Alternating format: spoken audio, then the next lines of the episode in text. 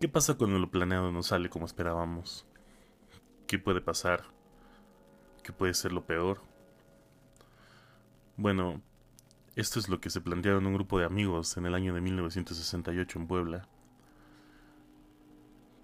Y muy posiblemente algunos de ellos no supieron que era el último día de sus vidas. Así que hoy vamos a ver el caso de Canoa. Acompáñenos. El culto al relato.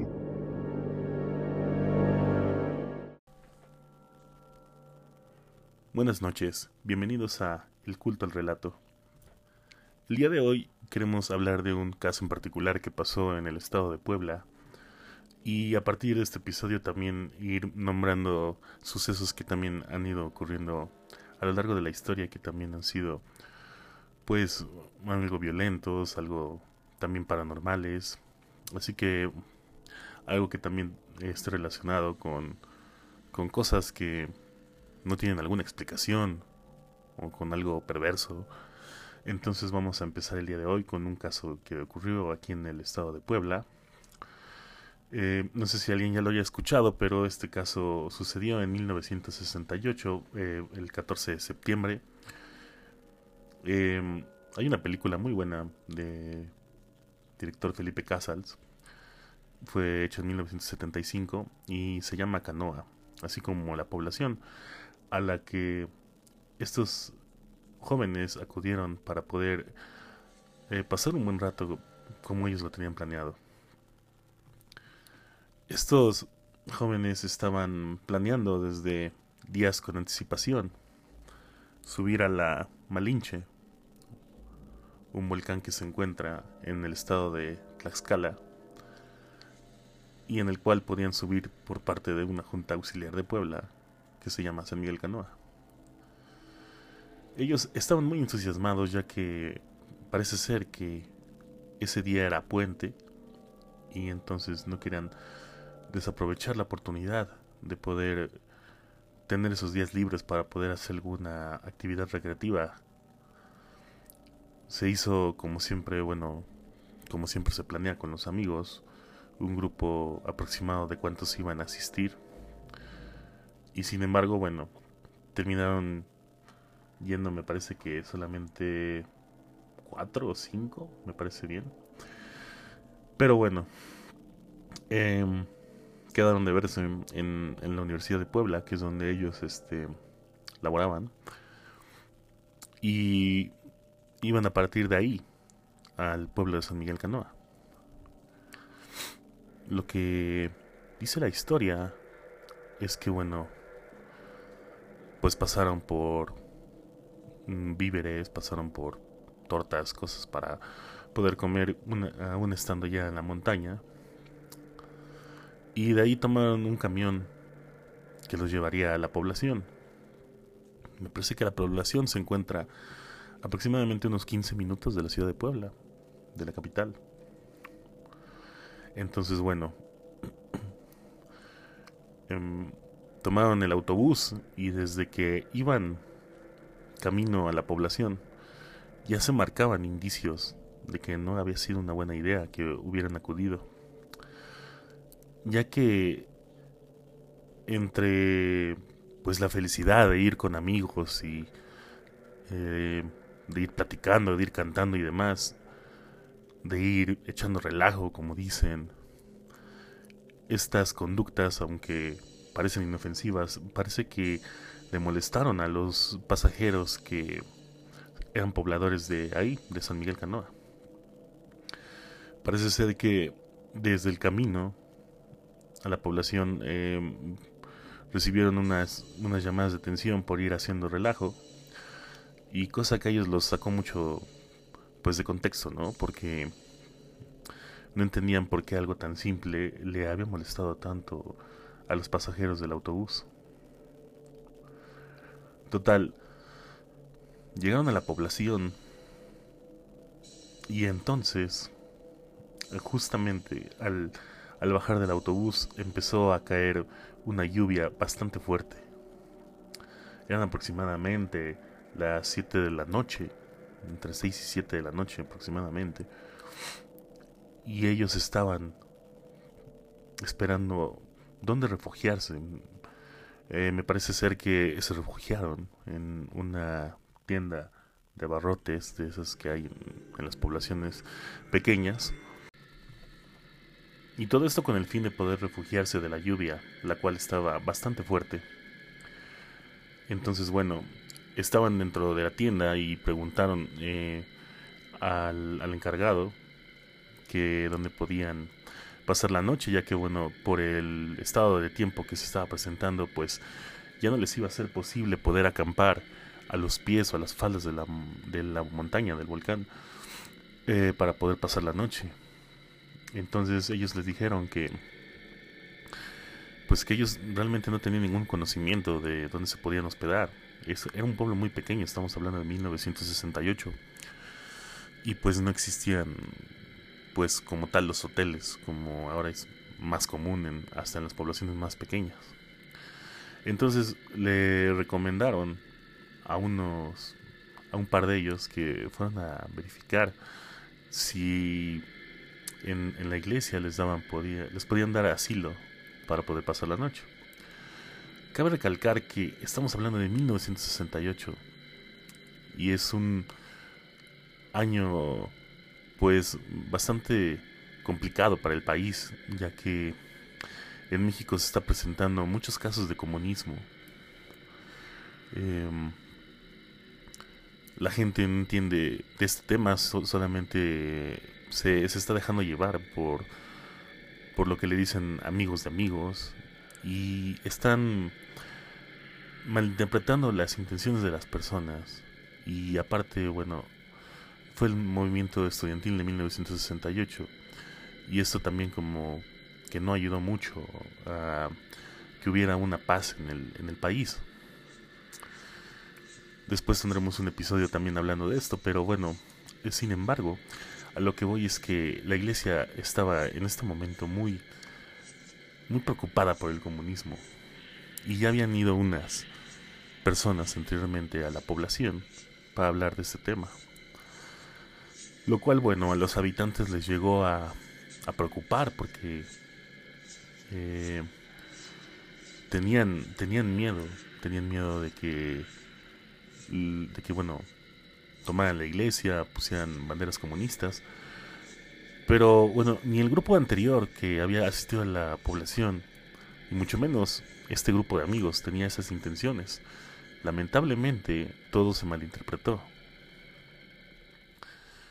Llegaron los dos amigos a la sacristía, pidiendo hablar con el párroco o con el cura de la iglesia.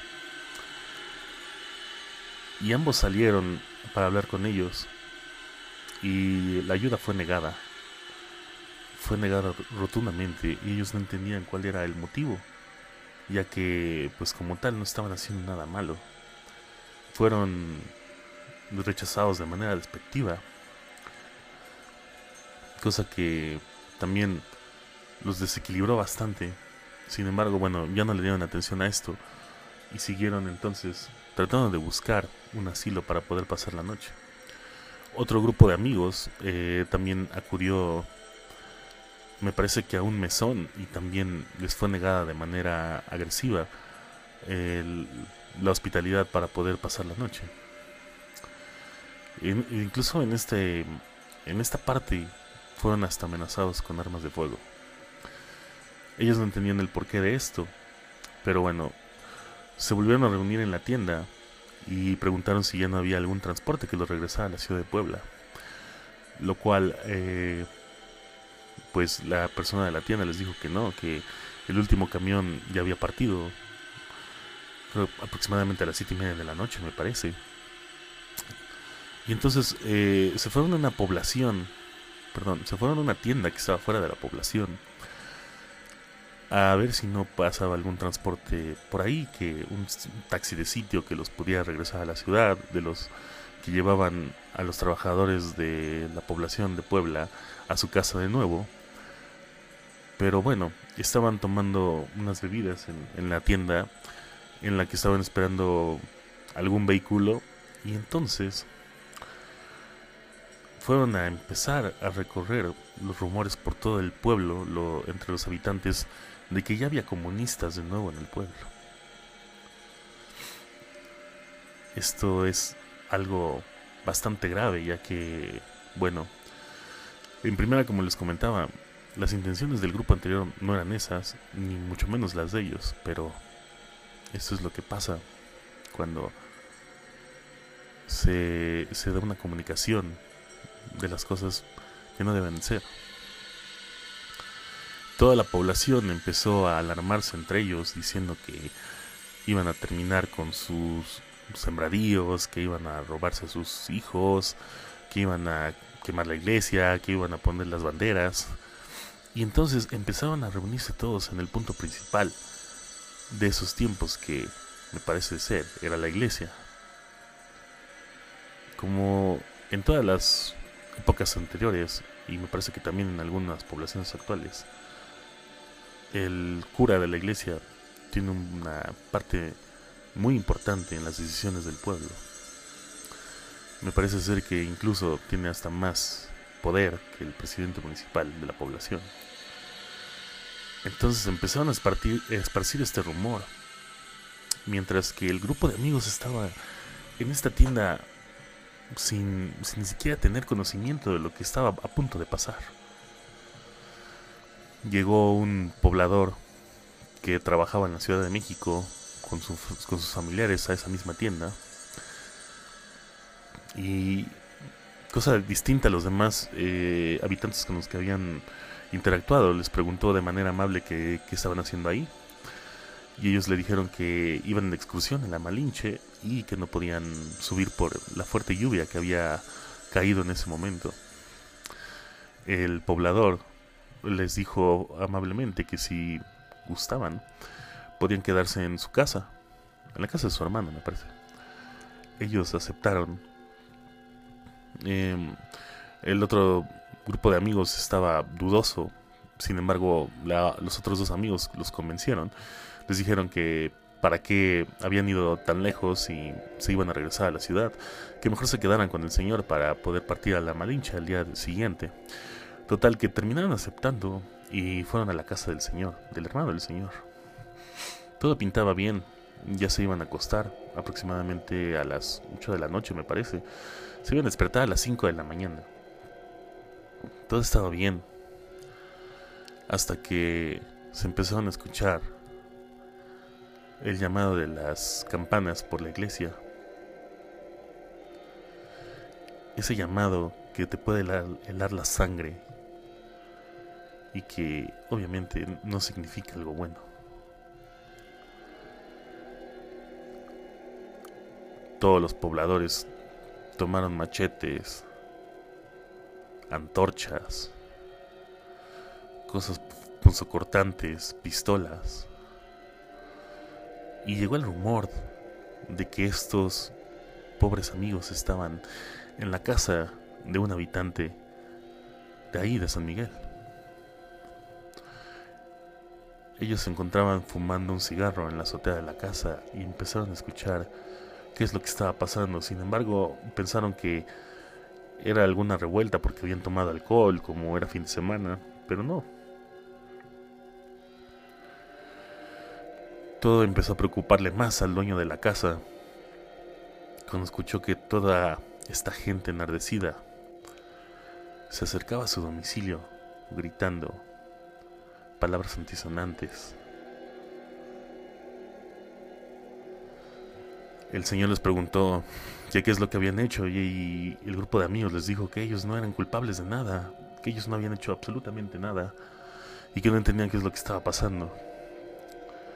Este poblador, por ser o pensar diferente, al igual que su familiar, al resto de las personas, eh, quiso hacer entrar en razón a la, a la gente que quería linchar a, los estudiantes, bueno, a los trabajadores de la universidad. Sin embargo, no lo logró. Sin embargo, lo que recibió el dueño de la casa inmediatamente cuando abrió la puerta para poder hablar acerca de lo que estaba pasando, fue recibido con un hachazo en el cuello. En ese momento ellos ya sabían que probablemente era el fin de sus días. Procedieron entonces a agarrarlos a todos. Procedieron también a sacarlos de la casa del Señor y a llevarlos por las calles principales del pueblo, arrastrándolos. Arrastrándolos, insultándolos, sin tener culpa de algo, simplemente porque algo fue un mal, porque todo fue un malentendido. Fueron acribillados, fueron apaleados. La policía trató de llegar, sin embargo pusieron piedras en la entrada del pueblo. Se trató de también llegar con una ambulancia y tampoco se pudo hacer.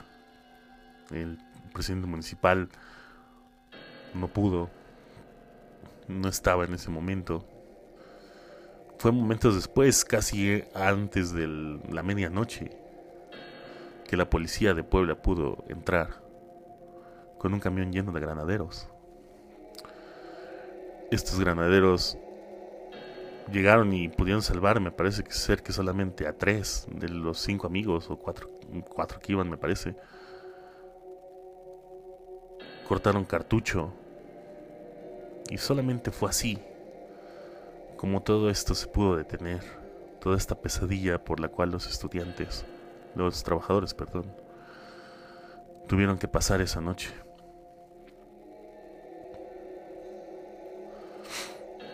Todo esto es estigmatizado también por el cura de la iglesia que le había dicho a la población que les iban a ser arrebatados sus bienes por el comunismo. Todo este odio que fue descargado hacia los, hacia los trabajadores.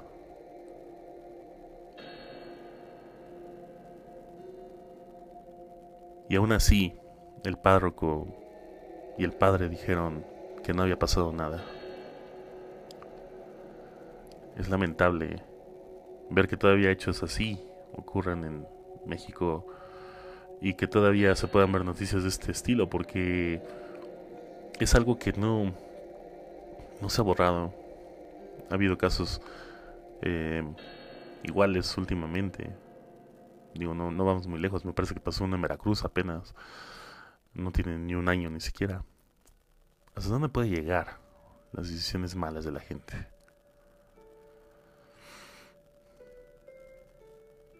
Y bueno, esperemos que este episodio les haya gustado. Esperemos buscar otro caso que también sea de algo cruel, de algo malo, de algo paranormal que haya sucedido. No necesariamente en México, puede ser también de algún otro país. Con gusto esperamos sus anécdotas por medio de YouTube o por medio de Spotify. No se olviden seguirnos en Instagram, lo esperamos en el próximo episodio de El culto al relato.